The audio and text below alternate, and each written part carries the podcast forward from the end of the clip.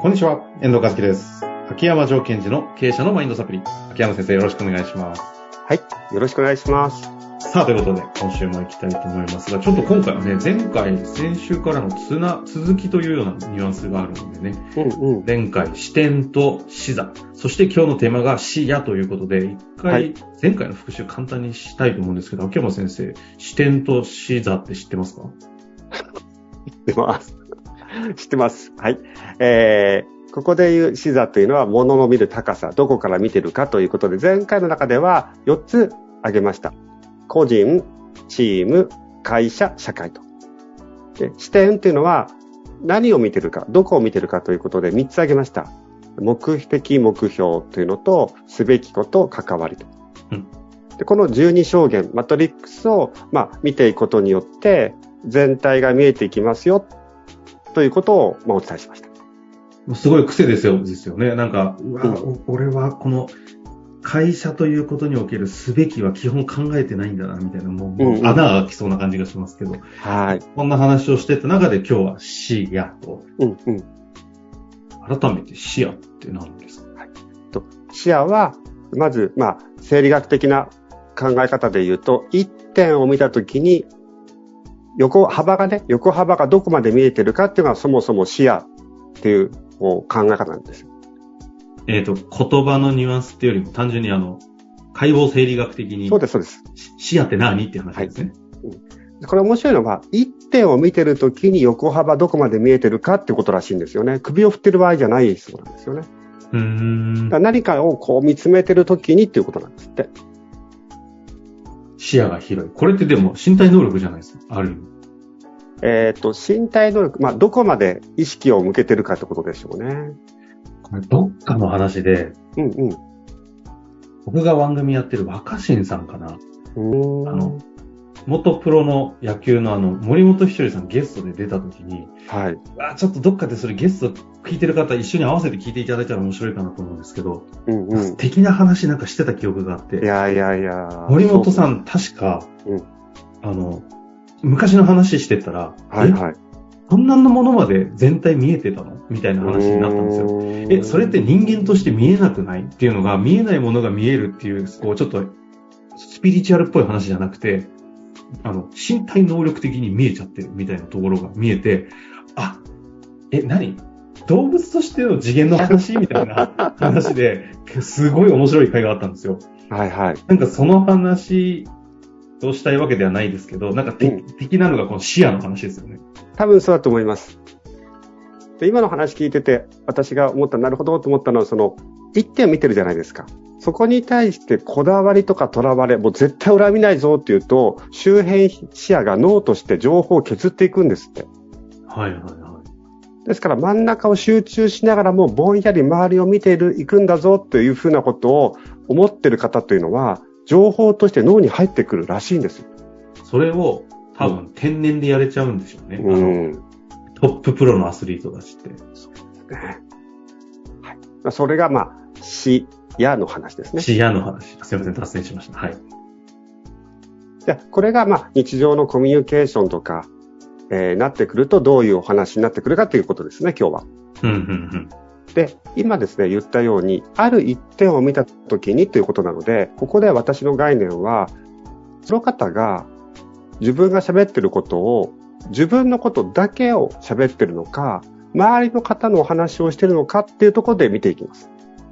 うん。はい、はい、は例えば、じゃあ、チームという、これ、し視座とマトリックスを合わせていくんですけども、まあ、愛というみたいな感じとか、愛とウィっていうと似てるんですけども、チームの最近の状況を教えてくださいと言ったときに、自分のことをずっとお話しされる方っているじゃないですか。あチームの中で僕はすげえ頑張ってますとか、チームの中ですごいこう大変なんですって。で、そういう方はちょっと視野が広げた方がいいかなっていうふうに思ったりする場合は、じゃあ、周りの方の様子はどうですか？っていうふうに問いかけたりします。い。はい、はい、はい。うん、うん、で、その時、え、周りですか？と、周りの人は、まあ、周りの人も、まあ、よくやってる感じです。まあ、まあ、あの、みんな、とかって喋るんですが、その時に事実ベースを喋れる人は、視野が広いなというふうに私は見ています。A さんも B さんも同じ気持ちですよ。この間飲んだ時に同じこと言ってたし、同じ文句だし、僕たちはみんな同じ不満を持っています。で、その時に、あ、じゃあそうなんだ、A さんって何て言ってたって時に、何て言ってたか覚えてませんが、同じですよ、みんなは。っていう、あの、ご自身の、ご自身の感想になってしまう。ああ、結果？結果的にそれはじゃあ、愛で喋ってるってことなので。今の問いに答えれなかったら、じゃあ具体的に何て言ってたとかっていうのがないと、結局それって愛でしょって話になっちゃう。そうです。自分の話でしょという。なるほど。ですから私がコーチングセッションの時に、えっと、社長にね、じゃあ、社長の立場で言うと周りの幹部。まあ幹部はチームみたいなもんじゃないですか。ボードメンバー。社長のボードメンバーの方たちは、そのことについてどう思ってますかとか、どんな状況ですかという時に、自分の感想を言ってるのか、聞いた情報とか見たものを言えてるのかっていうのを違いで見てます。うん。ですから、えっ、と、自分のことを考えると、私もですよ。まあ私もチームがあるんですけども、その時に、印象は思い浮かぶんですよ。あ、あの人はこうだとか。ただ、何と言ってたら、あの場面において何て言ってたかなってことが、自分が再現できるのかどうかっていうところは、やっぱり意識しなくちゃいけないなと思ってます。うーん。うん。ちなみになんですが、私は個人的には、えっ、と、視野という意味では、えー狭い方だと思ってるんですね。自分が。はい。ほうほうほう。タイプ的には。あの、探求心が強いというか、自分の興味あるところにこう突っ込んでいっちゃうので、よくズームで遅れるときには、はぁ、ちょっと物書いてたら集中しちゃってて、って、よくなってそうますよね。そうそうそう。そうです。もうそこに没頭しちゃってて、メンバーの人が時間が来て待ってるのにっていうところに意識がいかないんですね。うんうん。で、逆のパターンもあるんですよ。最周りばっかり気にしてってことですか？まあ気にしてっていうか、どうですかって時に、周りの情報は教えてくれるんですよ。ああ。だけど、ご自身はどう思いますかってこの愛を語らない、愛、自分のことを語らないっていうのも、今度は、まあ、視座が広いというよりは、そこに意識を向けちゃってる。周辺視野ばかり見てしまってて、自分のすべきこととか、自分の感想を、こう、お口にしない方もいらっしゃる。なるほど。なるほど。私の場合は、そのセッションという場においては、相手の捉え方のストレッチをするという役割もあるので、うんうん。そこは、まあ、癖とかっていうのかな、を見ていったりします。うーん。じゃあ喋ってる内容を聞きながら、うん。どっちの話をしてるとか、どっちの話があまりになさすぎるとかっていうのを見ていくと結構傾向があるんですね。そうですね。で、そういう。のが同じように、その、た視座の観点で、社会というのを結局自分でしか見てないか、うんう。ん。他者から社会というのを見てるのか、会社も同じ。そう。です。ですから、例えば、今度、えっと、会社という。視座に立った場合、視野はですね、クライアントの状況とか、えっと、関係会社のことなんですよ。そうすると、社長がいて、社長に、えっと、周りの、今、この方と会社を組んでますが、その会社の方の状況ってどうですか？いやいや、なんかよくわかんないけど、あの、儲かってるらしいよっていうのか、あ、いや、実はその人の会社の話を聞いたらば、今、組織内ではこういう問題を抱えてるって言ってましたっていうふうに、言葉が出てくるのかっていうことなんですね。うんうんだから、簡単に言ってしまうと、視野が狭いというのは自分のことばかり考えてるって言い方もできます。逆に、視野は広いんだけども、自分のことに関心がないっていうのも良くないですね。まあ、そういうことですね。両方そ揃って。なるほど。これって結局なので、な何をテーマにするかによるんですけど、自分自身を見るときにもどうなっているかですし、あの、上司とか、その上に立つ立場であれば、面談だったりワンオンワンするときとかに、この観点で、でもこれ結局、視座で4軸、うんうん、で見る視点として3軸、そうですね。えっ、と、視野としてあるってことは結局24証言あるじゃないですか。そうですね。二軸取っていただきたいので、私で喋ってるのか、言うで喋ってるのかっていうことを考えると二軸なんで24ですね。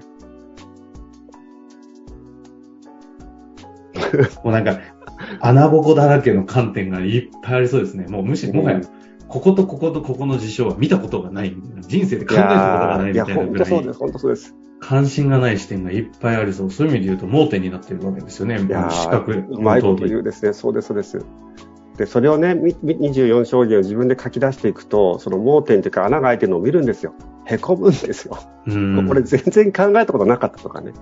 もうでも、へこむこともあれば、いや、ここ考えたことなかったってことによる気づきによって、うんうん、合格突破口じゃんみたいなことの方もありそうですね。そうですね。でそういう、私はセッションでそこに気づいて、うわーっていう、あここが見てなかったって思う方を見ると、いやー、この方はこう、まあ、器が広いなと思うわけですよ。そこの自分が見えてなかったところを、なんていうのかな、気づくというか、受け入れるというか。